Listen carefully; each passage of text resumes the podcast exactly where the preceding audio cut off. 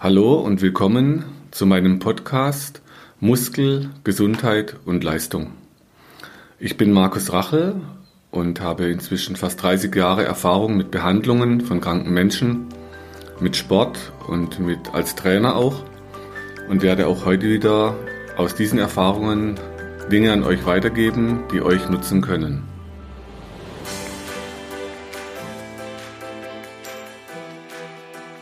Ja, hallo an alle da draußen. Heute neues Thema Podcast. Heute soll es um Fußball gehen und ich habe hier einen total interessanten Gast, den Patrick Schmitz. Er hat sich bereit erklärt fürs Interview. Ich kenne ihn schon länger. Wenn du dich vielleicht gerade kurz vorstellst, wer du bist, was du heute machst. Ja, gerne. Erstmal Hallo zusammen. Ja, mein Name Patrick Schmitz wurde schon vorweggenommen. 28 Jahre alt, Fußballtrainer mittlerweile, selber Sportinvalide und nicht mehr aktiv. 20 Jahre selber aktiv gespielt und dann ja, haben meine Füße es nicht mehr mitgemacht und ich musste Trainer anstatt aktiver Spieler werden. Ja, wohne hier in Bornheim, wo ich gleichzeitig auch Trainer bin. Das ist eigentlich das, das Wort zu meiner Person. Gut, also wir leben hier zwischen Köln und Bonn. Genau. Patrick und ich, wir kennen uns jetzt schon ein paar Jahre. Das fing bei mir an mit Fußball, als meine Jungs Fußballspielen anfingen.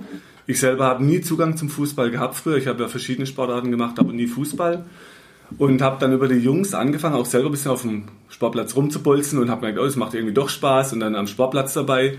So habe ich Patrick kennengelernt, als er meinen mittleren Sohn von klein auf mittrainiert hat.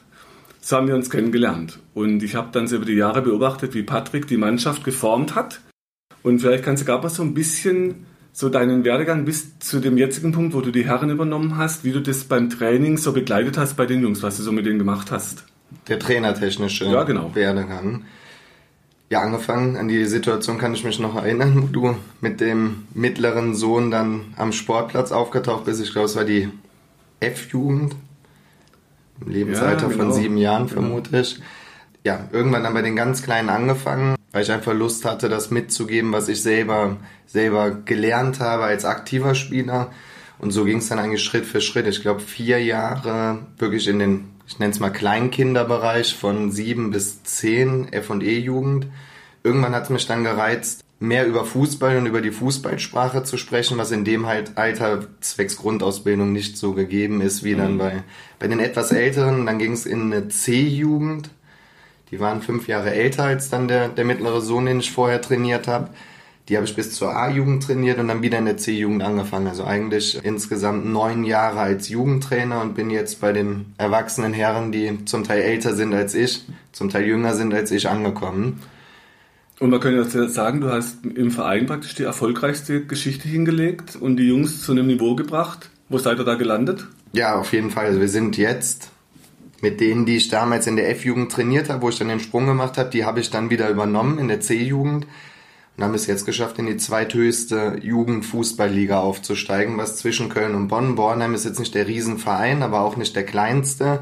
Auf jeden Fall total im Leistungsbereich angekommen ist. Mit Spielern, die eigentlich aus dem Hobbybereich gestartet sind.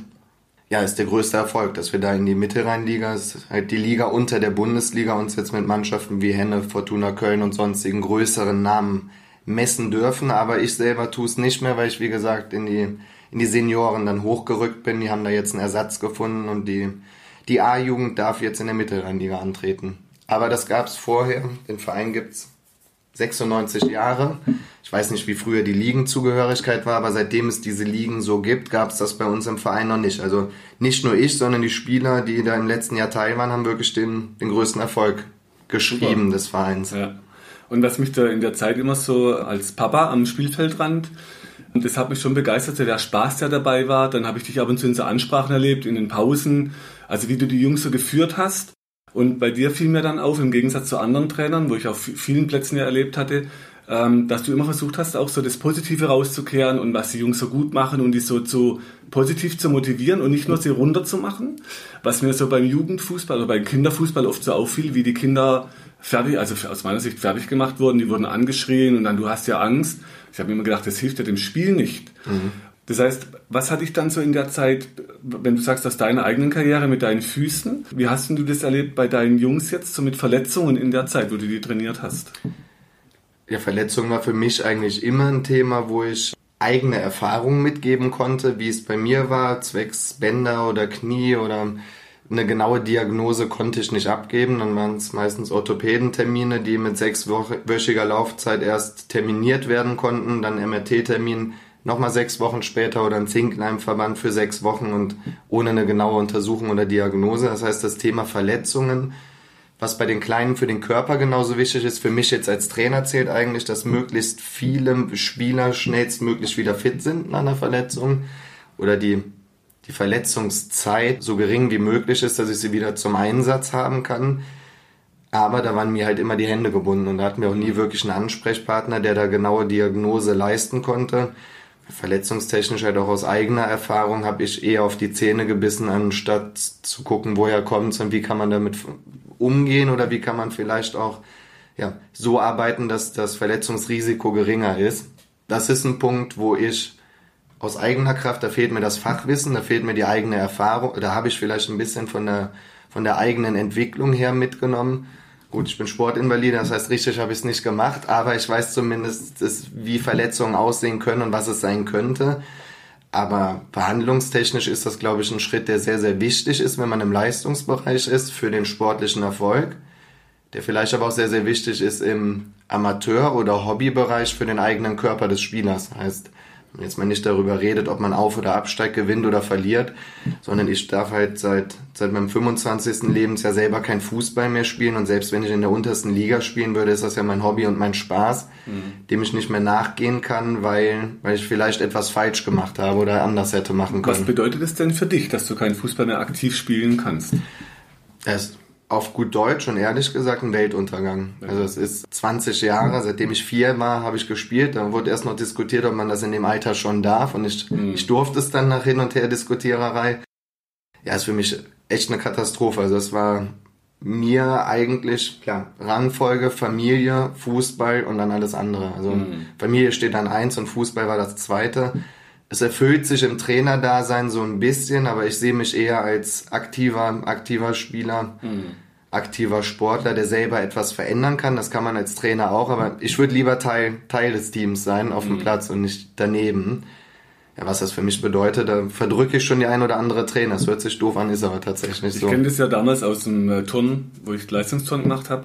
Kam irgendwann die Entscheidung, okay, das ist für die Handgelenke. Ich hatte Überbeine, ich hatte bald 100 Kilo ähm, ich bin groß, das heißt vielleicht nicht gerade die beste Turnerfigur. Und trotzdem halt der Spaß, den es gemacht hat, die Erfolge. Und dann beim Kampfsport ähm, als Schwarzgurt hört man auch nicht einfach auf. Mit, nach mehreren Verletzungen kam der Punkt zu sagen, okay, gut, ich muss es aufhören, sonst macht es mich kaputt. Und so war halt meine Erfahrung immer, nachdem ich auch Mönche beobachtet hatte, die mit 80 noch total beweglich und geschmeidig sind, bei ganz viel Sport am Tag. Vielleicht gibt es ja eine Möglichkeit, als Sportler den Sport zu gewinnen, aber die Gesundheit nicht zu verlieren. Mhm. So, und so kam so eine Schnittstelle zwischen Patrick und mir dann, ähm, wenn ich am Spielfeldrand war. Hast du ja immer gesagt, kannst du vielleicht mal nach dem Spieler gerade gucken. Und das ist natürlich so, ich habe auch zwei Herzen in der Brust ticken. Das eine ist natürlich als Papa, aber natürlich auch als Behandler, als mit Praxis. Dass ich immer geguckt habe, wie kann man die Jungs, wenn die Schmerzen haben, ist es jetzt wirklich so, dass man sagen muss, okay, lieber stopp, bevor es einen Schaden gibt? Oder dass man sagt, nee, komm, das ist eher so eine, Verhärtung oder eine Zerrung, die zwar Schmerzen macht, aber nichts Dramatisches. Und wenn man dann die Spannung löst, kann der auch wieder spielen, was wieder dem Trainer zugute kommt. Und so haben Patrick und ich uns dann immer wieder halt so am Spielfeldrand, hey, kannst du mal kurz gucken? Ja, mache ich. Und dann kam ja der Schritt für dich zu sagen, hättest du nicht Lust, als Trainer im Trainerteam mitzumachen jetzt bei den Herren? Wie kam das für dich zu der Entscheidung zu fragen, genau den möchte ich oder die Idee möchte ich dabei haben? Vorweg muss man sagen, dass das Trainerteam sich ja komplett neu aufgestellt hat. Deswegen waren ich da auch an keine, ich nenne es mal, vorherigen Vereinbarungen oder sonstigen gebunden und ich konnte das so zusammenstellen, wie ich wollte. Habe dann natürlich dann meine Wunschkandidaten gehabt. Da hat es eigentlich bei allen Wunschkandidaten auch geklappt und für mich kam es unterm Strich dazu, dass ich gesagt habe, ich brauche eigentlich nicht jemanden, der nur die Wade massiert, wenn ich einen Muskelkater habe, sondern für mich ist viel wichtiger zu gucken, vielleicht reißen die Bänder aus zehn Situationen dann nur viermal anstatt achtmal und wenn sie reißen, wie kriege ich die Zeit schnellstmöglich wieder, wieder, ja, oder wie kriege ich die Zeit eng gestaffelt, dass man schnellstmöglich wieder auf dem Fußballplatz stehen kann. Und da braucht man natürlich Fachkompetenz und das wage ich mir zuzuschreiben, dass ich erkenne, ob dann jemand da einfach nur für gute Laune sorgt oder ob jemand wirklich die fachliche Kompetenz hat. Aus eigener Erfahrung, damals Meniskusriss, wo ich schon in der Behandlung war und jetzt mit der Patellasehne, wo ich Probleme hatte, war für mich eigentlich klar, dass wenn wir dich da dazu gewinnen, können wir das auf jeden Fall hinbekommen wollen. Hat jetzt letztendlich geklappt. Da gehört viel Zeit, viel Engagement, viel viel Herzblut, Herzblut rein, genau, genau, was man als Trainer immer mitbringt, aber man braucht auch die Leute drumherum, die das mitbringen. Ja, und für mich stand das eigentlich dann außer Frage, weil man halt einfach in dem Bereich, wo, glaube ich, sehr, sehr viele Vereine suboptimal aufgestellt sind, weil es wenig Leute gibt, die so viel Herzblut mit an den Tag neben der alltäglichen Arbeit legen.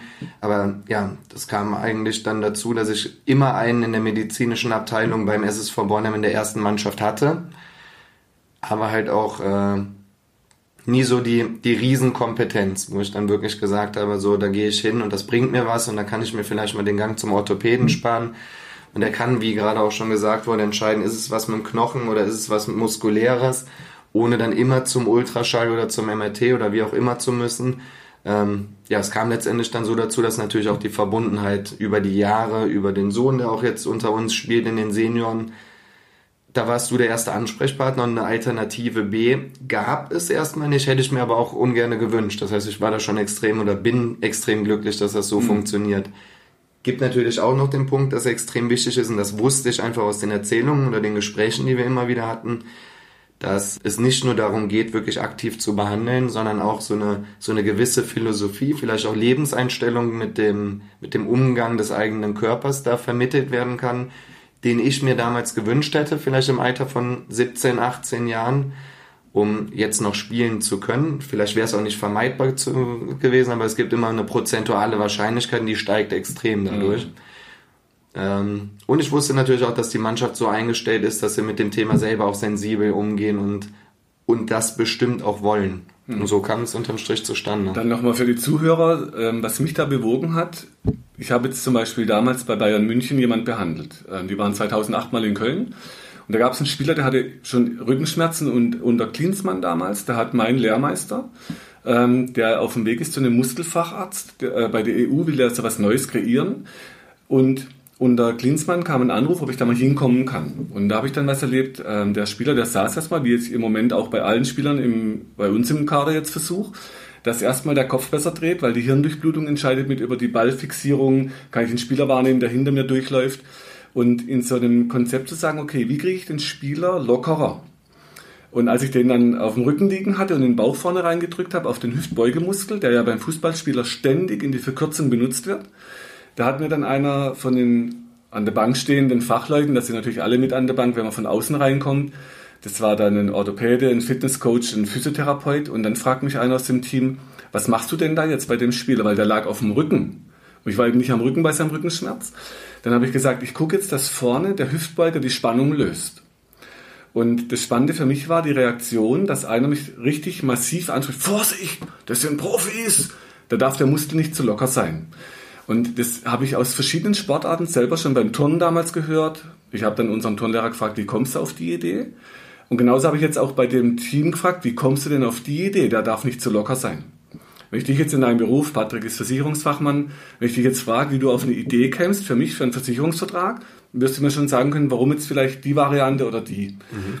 Was ich an dem Tisch gehört habe, okay, der darf nicht zu locker sein. Da war ich erstmal kurz verwundert, weil die Mönche im Kloster in Shaolin seit 1500 Jahren schon sagen, der Sportler muss so locker wie möglich sein, bevor er in Sport geht, damit eben nichts abreißt. So, und auf die Frage, wie kommst du auf die Idee, gab es gar keine Antwort. Da war ich gesagt, okay, also irgendwas ist ja jetzt eigenartig, aus meiner Sicht und aus meiner Erfahrung. Und dann äh, habe ich gefragt, okay, wie viel Prozent von was ist denn zu locker an so einem Spieler jetzt? Da gab es dann auch keine Antwort. Da muss ich doch irgendwie einen Rahmen setzen, wenn ich sage, das ist zu locker oder also wovon zu locker? Und dann ist die dritte Frage, was ist denn, wenn der jetzt zu fest ist, bevor er ins Spiel geht? Das heißt, ich habe auf keine dieser einfachen Fragen eine Antwort bekommen. Und das hat mich wirklich so verblüfft, dass im Profibereich so Ideen herrschen, der darf nicht zu locker sein, aber dem Spieler nicht gesagt wird, er darf auch nicht zu fest sein, damit es eben nicht abreißt. Sondern aus dem Hintergrund, aus unserer Erfahrung und mit unserer Behandlung dass wir gucken, dass die Spannung beim Sportler erstmal ein Stück weiter runtergeht, bevor er die Spannung im Sport dann aufbaut. Und klar, wenn man jetzt einfach nur die Spieler behandelt, dass, wie du sagst, die Waden massiert oder Oberschenkel, das kann jeder im Prinzip, das ist ja kein Kunststück. Das heißt, man massiert die dann, aber dadurch ändert sich zu wenig, weil der Muskel zwar kurz locker wird, aber sich nicht verändert. So, und dann habe ich zum Patrick gesagt, okay, ich komme ins Boot, aber das braucht dann so ein Gesamtkonstrukt. Das heißt, enge Absprachen zwischen Trainer, medizinischer Abteilung, dass man bei den Spielern klar macht, wollt ihr das überhaupt, dass ihr Übungen umstellt, dass ihr auf lange Muskeln trainiert, die eine geringere Ruhespannung haben und dass ihr dann die Spannung ständig aufbauen könnt.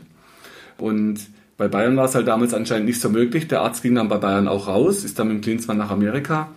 Und jetzt haben wir es inzwischen so in Deutschland, dass auch Hoffenheim, dass Leipzig, die fangen mit solchen Ideen an, dass man schaut, dass der Spieler vor so locker wie möglich trainiert wird, mit langen Muskeln, dass eben der Druck nicht so im Gelenk wirkt. Und für mich war dann klar, okay, ich mache einen Vortrag für die Spieler, ob die das überhaupt möchten, sowas. Die Trainer, okay, also da braucht es dann wieder enge Absprachen, machen die damit? Oder sagen die, nee, es ist mir egal, der Spieler kann, Hauptsache der spielt wieder, egal was gesundheitlich langfristig passiert. Und es braucht dann natürlich jemand, der es erstmal vormacht. Und jetzt habe ich natürlich einen Joker, sagen wir, da ist mein Leben ja auch glücklich gesonnen, dass ich mein, über 50 noch einen Spagat kann und sehr beweglich. Also, dass ich auch vorleben kann, was langer Muskel auf Power bringt und auf Geschmeidigkeit und Kraft. Mit der Behandlung, dass die Spannung sinkt. Und aus dem Gesamtkonzept, dass man sagt, die Spieler verstehen den Effekt, die wissen, was Verletzung bedeutet, die lassen sich drauf ein, die Trainer machen mit und in so einem Gesamten, da habe ich dann gesagt, da habe ich richtig Lust drauf, zu gucken, ob wir das schaffen, dass Spieler geschmeidiger werden, so wie Turner und Tänzer, die können schon lang, oder Kampfsportler, ne? Spagat ist da normal und da reißen eben nicht ständig die Adduktoren. Und das war für mich der, der Weg zu sagen, okay, bei so einer jungen Mannschaft, ein Trainer, der da einen Trainerschein auch gerade macht, da weiter will im Profibereich, mich damit zu engagieren, da habe ich wirklich Lust drauf. Ein wichtiger Aspekt war mir natürlich auch immer, zum Beispiel den Trainer ein Stück weit auch mitzuschulen, damit viel mehr sachliche Information fließen kann. Ich habe ja oft am Spielfeldrand erlebt und war sicher auch oft ein Kritiker von Rumbrüllen, destruktiv, also gerade im Kinderfußball habe ich sehr oft erlebt, diese Kinder so anzuschreien, die Kinder zu verängstigen, zu verunsichern. Mir ist natürlich auch klar, dass die Schulungen, die jetzt bei uns in der Medizin alle im Hintergrund gelaufen sind, das kann man ja nicht alles in so einer ähm, ähm, sagen wir, im Laienfußball oder also nicht im Profibereich erwarten, dass auch dort geschulte Psychologen am äh, Spielfeld stehen. Aber jetzt gerade in dem Rahmen, wo ich mich hier einbringen kann, war für mich wichtig, auch den Spielern und den Trainern Techniken beizubringen über die tiefe Bauchatmung, wie man aus so einem emotionalen Stress rauskommt. Und wenn man nicht so gestresst ist, das heißt, wenn man mehr bei sich bleibt und nicht so viel außer sich ist oder agiert, dann kann ich ruhiger meine Entscheidungen treffen und ich kann ruhiger im Spiel bleiben. Das heißt, auch die Fokussierung auf den Ball ist besser, wie wenn ich ständig außer mir bin und mit meinem Mitspieler beschäftigt oder mit den Schiedsrichterentscheidungen. Ähm, und da war dann halt eine Möglichkeit, den Spielern immer wieder zu sagen, okay, wenn der Schiri pfeift, dann heißt das, durchatmen, okay, nächster Ball. Dass ich für mich so einen Satz habe, der Pfiff kommt, alles klar, tiefe Bauchatmung, weiter geht's. Ich habe am Spielfeldrand viele Jahre erlebt, dass es gelbe Karten gab, es gab rote Karten. Ähm, die Spieler wurden immer aufgeregter, die Stimmung wurde immer aggressiver. Und das schadet ja dem Spiel, das nützt dem Spiel ja nicht. Also wenn es dem Spiel was helfen würde, könnte ich auch mitbrüllen. Und ich habe sicher eine laute Stimme. Ähm, als Kampfsportler, ich kann relativ aggressiv auftreten, wenn es sein muss. Ähm, es hilft aber dem Spiel ja nicht. Und für mich war dann so immer wieder ganz wichtig, okay, die Spieler und die Trainer kriegen eine Technik mit was jetzt zum Beispiel auch Grundlage von Meditation ist, wie man dann kluge Entscheidungen trifft, dass man immer wieder tief Bauchatmung, durchatmen und ähm, fand ich auch toll, dass Patrick, du jetzt als Trainer speziell von mir dir was anhörst, wenn man zum Beispiel Ansprachen in der Kabine hält oder am Spielfeldrand, immer wieder auch für dich die Möglichkeit, Erregung runterzufahren. Dann kann man sachlicher schauen, wo sind die guten, wo sind die schlechten Seiten ähm, was läuft beim Spiel gut, was läuft nicht gut. Und auch so immer wieder den Spielern sagen, guck hier, der, die Aktion war super, der Pass war super. Wenn die daneben schießen, das wissen die selber. Ähm, so geschult sind die ja. Und deshalb war für mich ganz wichtig auch eine Möglichkeit aus dem Apnoe-Tauchen. Ich habe da Trainer erlebt, die haben mit zwei Atemzügen die Herzfrequenz um 20 Schläge reduzieren können. Das war damals in Ägypten. Muss man natürlich fairerweise sagen, die üben den ganzen Tag nichts anderes. Aber es war schon verblüffend, mit wie, wenig Aufwand man doch die Herzfrequenz senken kann. Und deshalb ist also auch ein Teil des Konzeptes nicht nur die Übungen und die Behandlungen, sondern auch diese Aggression da ein bisschen rauszukriegen. Was nicht heißt, dass man dann, äh, wie gesagt, so ein Luschi-Fußball spielt. Aber es ist eben auch kein Krieg, wo man unter Vollgas stehen muss ähm, oder ein Kampf, wo man wirklich mit, mit vollem Adrenalineinsatz spielen muss, sondern es geht darum, dass man klugen Fußball spielt und eben da sich nicht zu so sehr emotional dann verwickelt. Egal, was das jetzt für ein Zeitaufwand ist. Aber ich glaube, und diese, diesen Bock da drauf, das, wo du sagst, du hast da Bock drauf, die Spieler haben Bock zu spielen und ich habe Bock auf dieses Gesamtkonstrukt. Und da da alle Lust drauf haben, darauf, da glaube ich, dass man da wirklich auch ein Stück weit dann in der Liga kommen kann und den Spielern was mitgeben geben kann fürs Leben. Wenn du mal bei dir so guckst, wie viel Zeit du gebraucht hast für, du sagst Orthopädentermine, Kernspinnen, Röntgen, was halt an, an Untersuchungen läuft, an Behandlungen, was es dich Zeit gekostet hat. Was würdest du sagen? Eher mehr oder weniger Zeitaufwand ja, im Leben? Extrem viel. Extrem viel. Extrem viel Wartezeit auch, also nicht effektive Behandlungszeit oder Untersuchungszeit, aber nach einer Verletzung bis zur Diagnose und dann einem Plan oder einer Behandlung, einem Behandlungsvorschlag extrem viel. Okay. Und äh, es ist natürlich so, ich, wenn ich jetzt an der, ich, ich bin als Physiotherapeut und Heilpraktiker, kann ich auch Diagnosen stellen. Nur ich habe natürlich das Dilemma am Spielfeld, ich habe keinen Röntgen, keinen Kernspind, also ich kann immer nur ein Stück weit und muss halt oft sagen, bitte nochmal zum Arzt zum Abklären, ob da eine Struktur einen Schaden hat. Genau. Wir hatten auch schon Spieler, der hat eine Hand gebrochen, da ist einer draufgetreten. Klar, das, das, da merkt man allein, wie ein Spieler reagiert, da ist wirklich was Ernstes. Da macht man ein Kühlpack drauf und, und dann ab ins Krankenhaus. Da kommt man nicht drum rum. Nur meistens ist es eben so, dass nichts Ernstes kaputt geht, sondern dass die Spannung zu hoch ist und die kann man meistens schnell wieder senken. Nur da muss ich auch ein Stück weit halt Diagnostik betreiben dürfen, was ein Physiotherapeut halt in Deutschland noch nicht so darf. Mhm. Das ändert sich auch gerade so ein bisschen, aber es ist halt noch nicht so flächendeckend. Mhm. Also man kommt auch nicht um diese Fachabklärung rum, aber es ist natürlich Klar. viel weniger. Das heißt, wenn wir es bei unseren Spielern hinkriegen, jetzt haben wir so ein Beweglichkeitsprofil aufgenommen, wie beweglich ist jeder Spieler, wie weit dreht der Kopf, wie weit kann der Oberkörper zurück, wie weit geht es Richtung Spagat. Und da werden wir jetzt im Drei-Monats-Rhythmus Maße nehmen, verändert sich was. Und dann können wir gucken, so mit Verletzungsraten, wie liegen wir da, sodass dass man dann sehen kann, bringt es den Spielern was, wenn es locker wird? Oder sagt man, nee, komm, es war ein netter Versuch und wir lassen es. Da bin ich wirklich gespannt drauf. Mhm. Ähm, und noch haben alle Lust drauf. Bei dir habe ich auch das Gefühl, du hast da noch Lust drauf, da weiterzukommen. Definitiv. Und da wäre jetzt für mich nochmal die Frage, auch für die Zuhörer, was ist denn so jetzt dein Plan in die Zukunft, für dich persönlich und mit der Mannschaft dann? Also auf die Mannschaft bezogen, ich will es erstmal auf mich persönlich beziehen, weil man weiß im Sport nie, wie lange arbeitet man mit einer Mannschaft, obwohl ich das gerne lange machen würde. Auf mich bezogen will ich das egal, ob im, im eigenen, vielleicht später mal bei meinem, bei meinem eigenen Sohn immer Fußball spielen. Vielleicht wird, vielleicht auch nicht, ich hoffe es so ein bisschen. Oder halt in der weiteren Trainerlaufbahn dann auch, werde ich das Konzept auf jeden Fall übernehmen. Klar, man braucht da den Fachmann, der es auch wirklich vorleben kann. Das kann ich selber nicht. Ich kann die Reize so ein bisschen vermitteln, weil man ja auch dazu lernt, wenn man sich mit dem Thema dann auch fast in jeder Trainingseinheit oder sogar in jeder Trainingseinheit und auch vorm Wettbewerb beschäftigt. Das ist für mich eigentlich jetzt schon beschlossen, dass ich weiß, dass ich diese Vorgehensweise übernehmen werde. Natürlich am liebsten immer mit einem Fachmann an der Seite, der es auch vorleben kann. Auf die Mannschaft bezogen bin ich auf die, auf die Werte gespannt, auf die Werteentwicklung. Natürlich auch auf die Verletzungsquote, inwiefern das mit einherhängt, wobei ich dann auch immer sage, das ist eigentlich dann eine, eine eher mittelfristige Studie und nicht kurzfristige Studie, weil es wird immer Verletzungen oder Schläge oder Drehungen ja, genau. geben, wo, wo Bänder reißen, egal wie locker man dann auch ist. Aber es geht dann halt um die Quote, wo mir dann halt die Quote fehlt in, in statistischen Zahlen, wie war so eine Quote ohne diese ja. Übung, weil ich mich vorher so intensiv damit nicht beschäftigt habe. Da brauche ich eigentlich einen Placebo-Arm dazu, dass man sagt, eine Mannschaft beobachtet man so und die andere mit dem. Genau, ja. genau. Aber ich bin auf die Beweglichkeitsrate, das hängt damit ja zusammen, die Beweglichkeitsstudie definitiv gespannt. Und habe aber schon auch das Feedback aus der Mannschaft bekommen, dass das auf jeden Fall sehr, sehr positiv angenommen wird und auch von der Beweglichkeit nicht, aber von dem allgemeinen körperlichen Gefühl.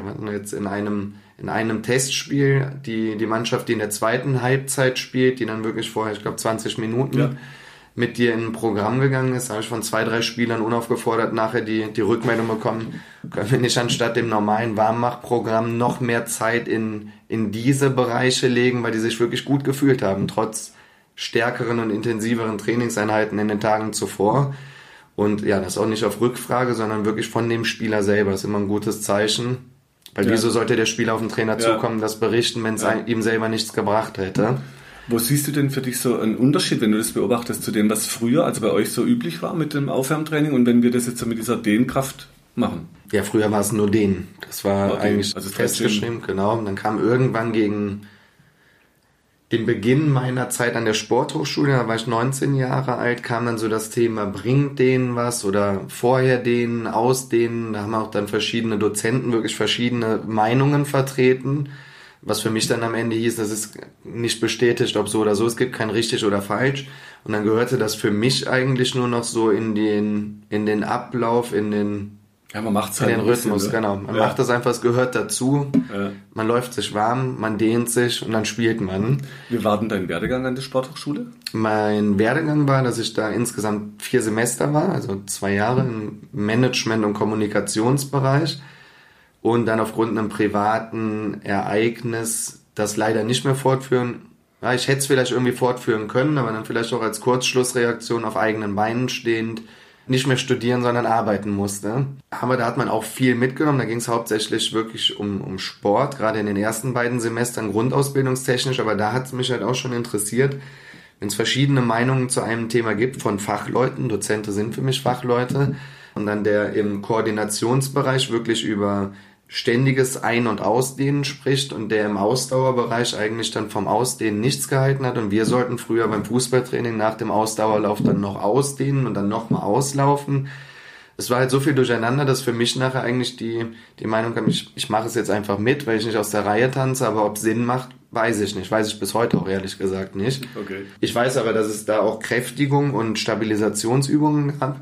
Es gab auch einen extra Kurs für das richtige Dehnen und das richtige, ich nenne es jetzt mal Verlängern der Muskulatur. Und für mich war es dann einfach sinnig, Dehnen und Kräftigen zu, zu vereinen, zwei Fliegen mit einer Klappe zu schlagen und vielleicht auch den Muskel nicht nur dick zu machen, den Muskel nicht nur äh, lang zu machen, das bringt ja nichts, einen Muskel lang zu machen, der sich dann wieder zusammenzieht. Du bist ein Schlangenmensch, der auch nichts genau, hat. Genau, genau. Sondern das in irgendeiner Form mit zu kombinieren. Wie das funktioniert, also den, den Sinn von der Kombination aus beiden habe ich dann erst durch dich kennengelernt. Das war ein bisschen später, wo ich mir das dann auch wirklich mal richtig angehört habe. Aber ja, das ist halt die Sinnigkeit, die ich da drin, da drin sehe. Und deswegen war es für mich auch interessant. Also ich bin auch wirklich jemand, der eruiert. Ohne Fachwissen hört sich das für mich sinnvoll an, macht das für mich Sinn. Und dann gibt es auch wirklich Momente und Dinge, wo ich sage, nee, das sehe ich komplett anders, das möchte ich nicht. Das ist dann unsinnig oft. Genau, ja, genau. genau. Und so war es nachher dann halt auch beim, beim Dehnen. Wenn der eine A sagt und der andere B, dann... Also interessant war, dass in meiner Laufbahn auch als Physio damals und damals als aktiver Sportler beim Turnen, beim Kampfsport war immer eine halbe, dreiviertel Stunde Aufwärmtraining mit Dehnübungen. Also mhm. massiv viel Dehnung. Und selber als Kampfsporttrainer hatte ich Leute auf der Matte, ich habe keinen Spagat runtergekriegt, über Jahre. Dann war klar, okay, irgendwie so effektiv ist es nicht, wenn man die wirklich lang kriegen will, die Muskeln. Und dann hatte ich Lehrer vor 30 Jahren, die galten damals als Spinner. Der hat immer schon gesagt, ihr könnt Muskeln nicht dick ziehen, ihr müsst die dick trainieren. Wir sagen alle, das ist ja logisch. Also nimmt halt Gewicht und macht immer das Gleiche. Und ihr könnt sie nicht lang ziehen, ihr müsst sie lang trainieren. Da war ich der Erste, der gesagt hat, das klingt irgendwie logisch.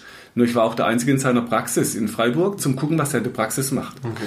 Und wie du sagst, das Spannende ist eben, wenn man halt nicht so mit dem Strom mitschwimmen will, weil es halt alle machen, sondern mal dagegen schwimmt, dann wird es anstrengend.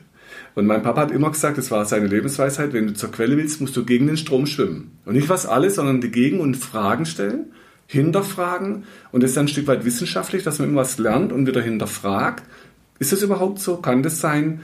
Und so bin ich auch ein Stück weit, also als Heilpraktiker sagt man, ist man natürlich nicht wissenschaftlich tätig, aber durch meine Grundausbildung war mir immer die Wissenschaft auch ein Stück nah. Und meine Lehrmeister waren immer sehr wissenschaftlich orientiert. Und es ist halt ein Teil, dass man sagt, ich hinterfrage das, was ich tue, ständig. Und dann kam man eben auf die Studien. Ja, denen bringt gar nichts. Da gab es dann 2010 aus Washington Studien mit Läufern, die dann belegen, es macht nichts auf Muskelfaserrisse, auf Muskelkater. Dann war klar, okay, aber wenn das doch nichts bringt, dann kann man es auch lassen. Und dann kam genau die Diskussion, macht was vor dem Sport, macht was nach dem Sport. Keiner wusste so richtig, was ist jetzt da richtig. Da war es eher eine Glaubensfrage. Der eine glaubt dies, der andere glaubt jenes. Aber dann kann ich auch in die Kirche gehen. Und da war für mich dann klar, jetzt muss man irgendeinen Weg finden, wo das Hand und Fuß hat. Und da hatte ich eben zum Glück auch Lehrer, die das untersucht haben, was passiert denn in der Muskelstruktur und wie kriege ich die Muskelstruktur verlängert mit Längenteilen. Mhm. Und so kam es eben auf das Training, dass man einen Reiz setzen muss auf einen Muskel, wenn der in der vollen Überdehnung ist und dort einen Kraftreiz kriegt, dass er dann die Teile einbaut. Und so gab es halt über die Jahre dann so, sagen, ah, okay, jetzt wird es langsam logisch, dann merken wir die Effekte. Und das Frage ist natürlich nicht nur, mache ich das? Die Hauptfrage ist immer, wie motiviert bist du? Also wenn du jetzt 100% motiviert bist, dass deine Beine besser werden, dann kann ich auch als Therapeut da wieder was hinkriegen, wo man sagt, das kann besser werden, weil unser Körper ist zum Glück nicht so, wie wir es damals gelernt haben, genetisch festgelegt in den Muskelfasern, sondern aufgrund von Umweltreizen und Trainingsreizen veränderbar. Und das ist eben die gute Nachricht an alle Sportler. Egal, es ist egal, ob ich 30, 40 oder 50 bin, es ist nicht das Alter, sondern die Frage, wir sind immer jung genug für eine Veränderung. Die Frage ist nur, welche Reize kann ich setzen? Und da reicht halt den eben nicht. Deshalb gehen wir jetzt mit den Kraft, dass man diese Mischung macht, dass man den Muskel lang trainiert, aber trotzdem auf Kraft, damit er halt auch stärker wird und geschmeidiger. So sind dann die Fortschritte mit den Jahren. Und deshalb muss man heute aus der heutigen Sicht auch sagen, was ich früher oft gehört habe, die Sportler, die sind, also alle hatten immer zu schwache Muskulatur. Und dann war irgendwann die Frage, kann das sein, dass eine ganze Nation zu schwache Muskeln hat? Dann kam die Frage, vielleicht ist da ein Schwachsinn irgendwo drin, dass die Sinne zu schwach sind, das zu erkennen und dass man nochmal andere Blickwinkel braucht und dass man jetzt sagen kann, okay, wenn die Leute zu stark angespannt sind, dann wird der Muskel geschwächt übers Gehirn und wenn wir das dann hinkriegen, dass der länger wird und kräftig, dass einfach mehr Power kommt und gerade beim Fußball ist ja wichtig, ich sehe das ja oft nach 70, 80, 90 Minuten, ähm, du sagst dann immer, jetzt wird's, muss man beißen, nee, wie sagst du immer? Ja. Gallig, wo es gallig wird. Genau. Also Patrick nennt es gallig, wenn der Schluss dann kommt, wo man nochmal richtig die Zähne zubeißen muss. Und da kann uns ein geschmeidiger Muskel einfach am Schluss nochmal mehr Spielraum geben, dass er nicht so schnell sauer wird. Ja. Genau. Auf dem Weg sind wir jetzt mit der Mannschaft. Ja, ja, konditionell ist das bestimmt. Also ich glaube, es hat in vielen Dingen eine, eine Beeinflussung auf den Körper. Die Auswirkungen kann man sich wie beim Auto vorstellen. Wenn du einen schönen Sportwagen kriegst von deinem Chef und die Handbremse ist zu, da kannst du immer die Bremsen wechseln, anderen Sprit, andere Strecke, anderer Fahrer. Das ändert das Grundproblem nicht. Ja. Und das Grundproblem für Sportler ist eben in der heutigen Zeit, dass sie zu angespannt sind und eben nicht zu locker. Zu angespannt, zu fest, bevor sie in den Sport gehen. Ja. Da arbeiten wir jetzt dran. Ja, was interessant ist, ist auf jeden Fall die, die Strecke, bis man da die. Also ich bin gespannt, wie gesagt, auf die Auswertung, weil das Ja. so der erste statistische äh, Zwischenwert ist. Dass das nicht nach zwei Wochen den Rieseneffekt hat. Doch, ich glaube, das hat am Anfang den schnellsten Effekt, aber ich glaube, es ist etwas, wie du schon sagtest, wo man motiviert oder ja, sich für die Sache auch wirklich begeistern oder interessieren muss, um langfristigen Erfolg zu, zu erwirken. Also ich meine, wenn man immer dehnt und das mit was Sinnvollem ersetzen kann, wir machen es ja im Training, klar, wir haben mal Phasen, dann nehmen wir 20, 30 Minuten mit rein, aber es gehört ja eigentlich zu vier, fünf Mal die Woche, fünf bis zehn Minuten, wo man sich mit dem Körper beschäftigt. Das ist ja auch kein Rieseninvestment gegenübergestellt an den Ertrag, den man dann, Ja. den man dann hat. Aber ich bin einfach gespannt, wie, Wir, wir, wir waren natürlich auch klar, als du die Mannschaft so weit hattest, bis zur mittleren Liga. Wenn man da jetzt anfängt, wenn man sieht, wie schnell die heute auf dem Platz sind, die Jungs, das ist ja schon ein äh, enormes Tempo. Und wenn du da jetzt nochmal mehr Effekt rausholen willst, dass sie noch schneller werden, dann hast du eine Exponentialkurve vor dir, dass du immer mehr Aufwand hast für immer weniger Ertrag am Schluss. Und ihr seid ja keine Profis. Also es ist immer noch Amateurbereich, wo man sagt, da geht es auch noch um den, um den Spaß am, am Fußball. Und so ist es auch mit der Beweglichkeit, mit dem Effekt. Du brauchst immer mehr Aufwand für immer weniger Effekt am Schluss. Aber am Anfang kann man es halt schnell mal den Effekt rauskriegen, dass man irgendwie die Spannung loslässt. ja, ja, Genau. ja, stimmt. Gut. Dann würde ich sagen, herzlichen Dank erstmal an dich. Ja, sehr, sehr gerne. Viel Erfolg für die Mannschaft. Mal gucken, wie weit wir den Spaß darüber tragen können, bei Ja. aller Ernsthaftigkeit. Ja, ja. Für die Zuhörer, es gibt die Podcasts am Anfang, da könnt ihr nochmal zur Behandlungs, wie man behandelt. Es wird nochmal ganz spezielle Podcasts zum Thema Dehnkraft geben, wo dann auch nochmal diese Hintergründe, wie man den Muskel im Detail, im Aktin-Myosin-Bereich, wie das da wissenschaftlich aussieht, dass der länger wird. Und dann würde ich sagen, wer Bock hat, fängt an. Ihr findet auf der Website Videos. Nicht übertreiben, auch bei unseren Sportlern ist immer wichtig, auf welcher Stufe bin ich. Bin ich Anfänger, Könner, Profi, Meister. Also da gibt es Stufen. Nicht übertreiben, dass ihr euch nicht selber schädigt. Dann viel Erfolg, viel Glück und danke dir, Patrick. Ja, danke auch.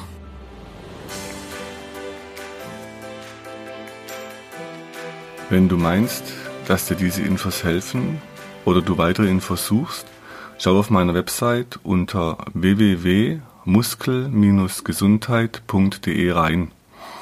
Für Übungen schaut auf YouTube und hinterlasst mir, wenn ihr wollt, eine Bewertung.